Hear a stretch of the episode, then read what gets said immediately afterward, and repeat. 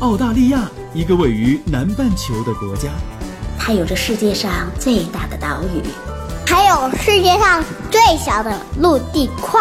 当然，它也有着最适宜人居的自然环境和最多元文化的融合。这是我看到的，也是我看到的。你好，我是甜甜圈，五岁女孩的妈妈。我是五岁的美拉拉。我们在澳洲，在路上。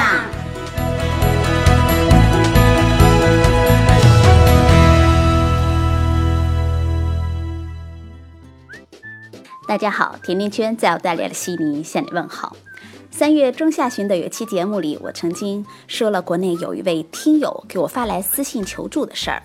他的夫人在去年初到悉尼旅游的时候遇到了车祸，在 s a n l e n a s 的医院里啊做了脊椎骨裂的支架手术，现在需要把支架去除。因为国内的医院啊做这个手术，告诉他得需要知道当时埋入身体里的支架的具体型号，医生才能够确定手术的时候取支架需要用的工具。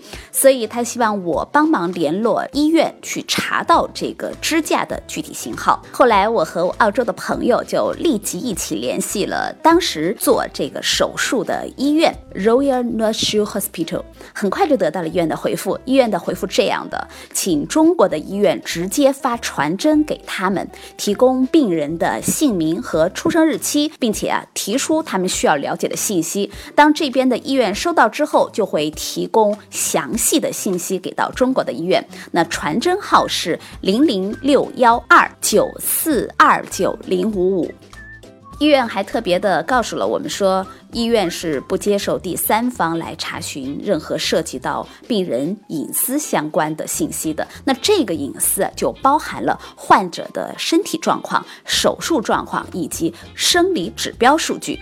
上周我们也把这个消息第一时间告知了这位听友，在这儿我希望他的太太手术能够顺利。在澳洲和很多西方的国家，病患的隐私权是非常非常私密和重要的。那医院除了协助患者要保护隐私之外啊，还要确保患者不会因为隐私的泄露而受到干扰。那所有的医生都必须严格的遵守这个规定。比如说，不是自己的患者，绝不可以主动的探听相关的信息。那医护人员不可以主动或被动的泄露任何患者的隐私，即使是关系最亲密的人，也没有灰色地带。说到这儿的时候啊，我就想起上个月的时候，我陪我的先生去诊所看病，那医生当时就特地的询问了我的先生，问他是否愿意，或者是是否希望有第三者在场就诊。医生当时特地给我们科普了一下，他说，当他们在诊所看到陪同患者就医的人，一定会事先的询问患者是否希望有第三人在场。他还给我举了一个例子，说他们的医院就有一对夫妻，先生是骨科的医生，太太是妇产科的医生。有一次，太太在骨科接受开刀治疗，那手术的前一周啊，先生恰好到欧洲出差去了。那返回的时候啊，太太已经完成手术了，因为太太还没有从麻醉当中苏醒过来，所以这个骨科的医生啊就。找到了负责手术的医生，也就是他同事，那询问太太的病情和手术的情况。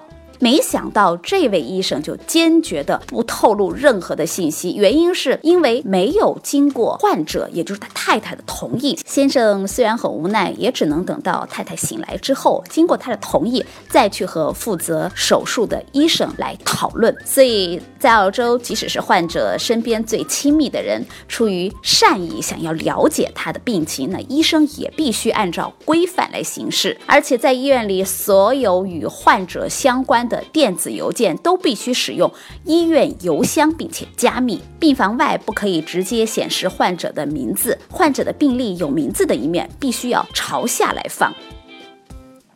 总的来说，我的体会是，对于病患的隐私的保护会特别特别的注意。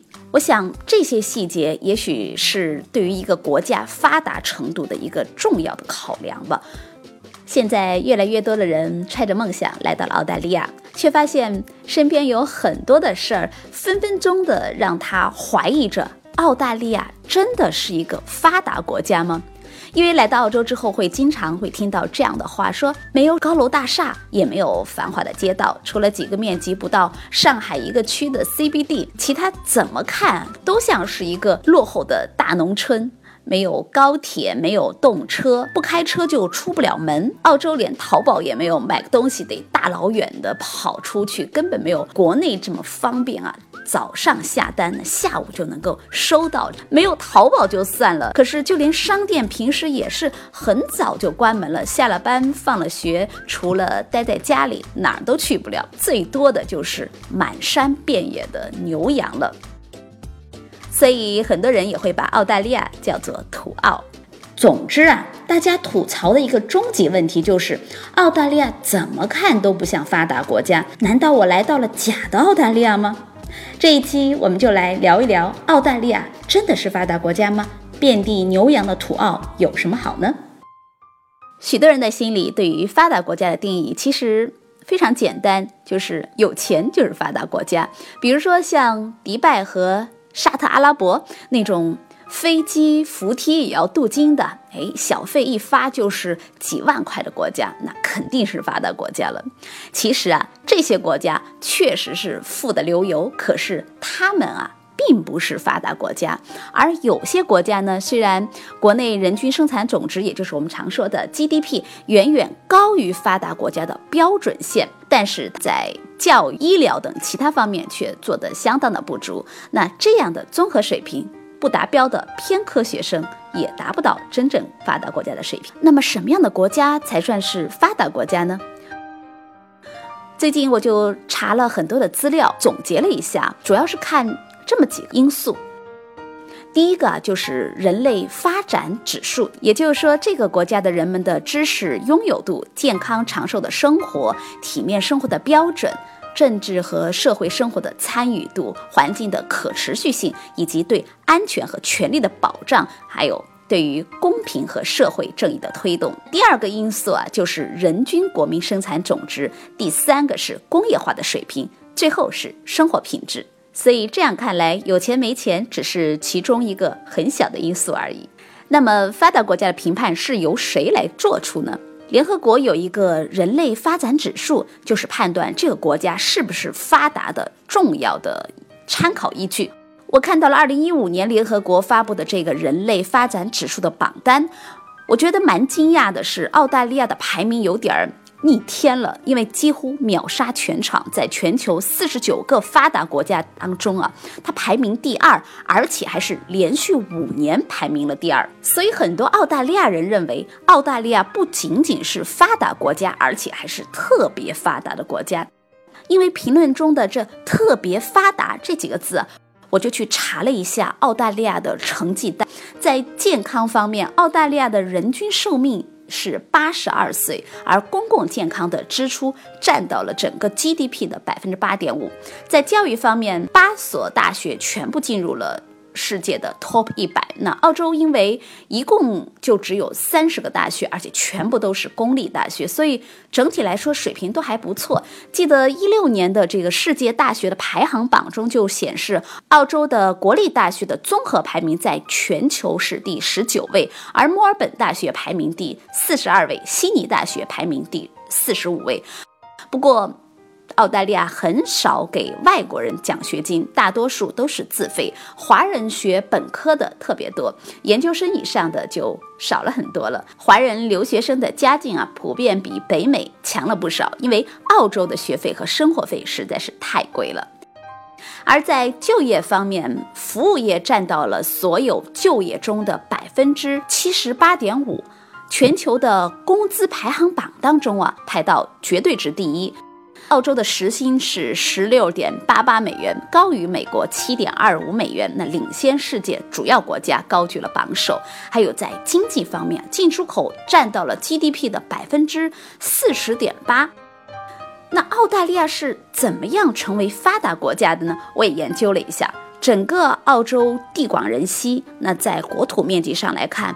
澳大利亚比欧盟大，比中国要小。可是咱们的国家有十三亿，欧盟有五点多亿，但是澳大利亚却只有两千多万人，还达不到欧盟和咱们国家的十分之一。再看一看澳大利亚最大的城市悉尼，就是我们现在居住的这个城市，整个市区面积大概是一点二万平方公里。咱们国家的首都六城区的面积就已经比悉尼大了，而北京的常住人口大概是两千多万，比起悉尼市区的全部人口来说，近五百万来说多了很多。悉尼已经是澳大利亚人口最最集中的城市了。到了十九世纪的时候啊，澳洲的经济水平就开始赶上欧洲了，成为和阿根廷并肩的南半球最富裕的国家和地区。在十九世纪初的时候，羊毛是澳大利亚最主要的出口产业。十九世纪的中期发现了金矿，那又兴起了一轮的大规模的资金和人口的流入，也就是那会儿的淘金热。一八五一年的时候啊，澳洲只有四十三万人口，但是二十年之后就涨到了一百七十万人口，增长了四倍。那时候也有很多的华人因为淘金热来到了墨尔本，而澳洲最主要的出口商品就是农产品，包括羊毛、小麦，还有乳制品，我们说的牛奶和奶酪这些。我记得有一个研究华人移民的教授对我说，澳洲华人的整体生活要好于美国的华人。我问他为什么，他告诉我，他说，一九八零年之前，澳大利亚基本是不开放亚洲人移民的，所以。澳洲的亚洲人和美国成分不太一样，那是以第一代的技术移民、商业移民和留学生居多，而澳洲的华人留学生基本都是家里比较富裕的，很多是公务员或者是商人的孩子，因为全都是自费生，而整体的条件就比美国的这种靠奖学金生活的学生们。状态要好很多，不仅仅是精神面貌，还是生活状态，在吃的、穿的、用的方面，都会比美国的留学生来说好上一大截。在美国有不少华人，很多是由于偷渡的避难，或者是靠奖学金的留学生。但是澳洲基本上不存在这样的问题，所以大家关系都很好，不太需要因为奖学金去竞争，也不需要为钱来操心。也有一些家里是借钱出来留学的，那但是一周打打工，少说也有个两三百澳币的收入了。虽然学费是挣不回来，但是也不太需要为吃饭来操心了。澳洲的华人呢，有大多数是技术移民出身。整体来说，移民的教育程度啊，要普遍的比美国高。一般来说，找专业工作，经过一个过渡期之后，都不会太成问题。还有就是，澳洲因为社会稳定，有移民支持，那房价过去在一百年的统计上，基本是十年要增长一倍。二战时期和金融危机零八零九年的那会儿都没有动摇过，收益非常的稳定。全世界有很多的基金都会把钱投到澳洲的房地产来，也有很多的华人留学生家里会给孩子们来买房，用以学供房的形式来养这套房子。澳洲这儿的大城市的华人其实蛮多的，我觉得，因为整体澳洲共有一百来万的华人，所以饭店也很多，东北菜、西北菜还有新疆菜，味道还不错。不少人觉得澳大利亚最好的地方就是食品安全还有质量。我想了想，也许和澳洲是一片孤独的大陆有关。那它的。污染比其他地方也少很，害虫和细菌也要少。不过在价格方面确实蛮贵的。澳洲的华人，尤其是大陆来的，刚才说基本上百分之八十都是技术移民的第一代，那其他的百分之十五呢是商业移民，几乎没有太多的偷渡的或者是难民，亲属也很少，因为要等待排期的时间太长了，相互之间的关系都蛮好的。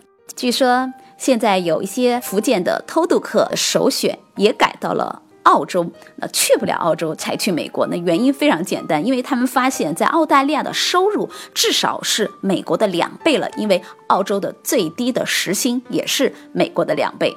不知道澳洲是不是世界上最平等的国家？但是从我了解到的蓝领和白领的工资相比，但是澳洲的饭店里刷刷碗、端端盘子的工资和写字楼里的。普通白领也差不了多少，这也就决定了大家的消费能力都是一样的。普通人在社会上的地位也差不了太多。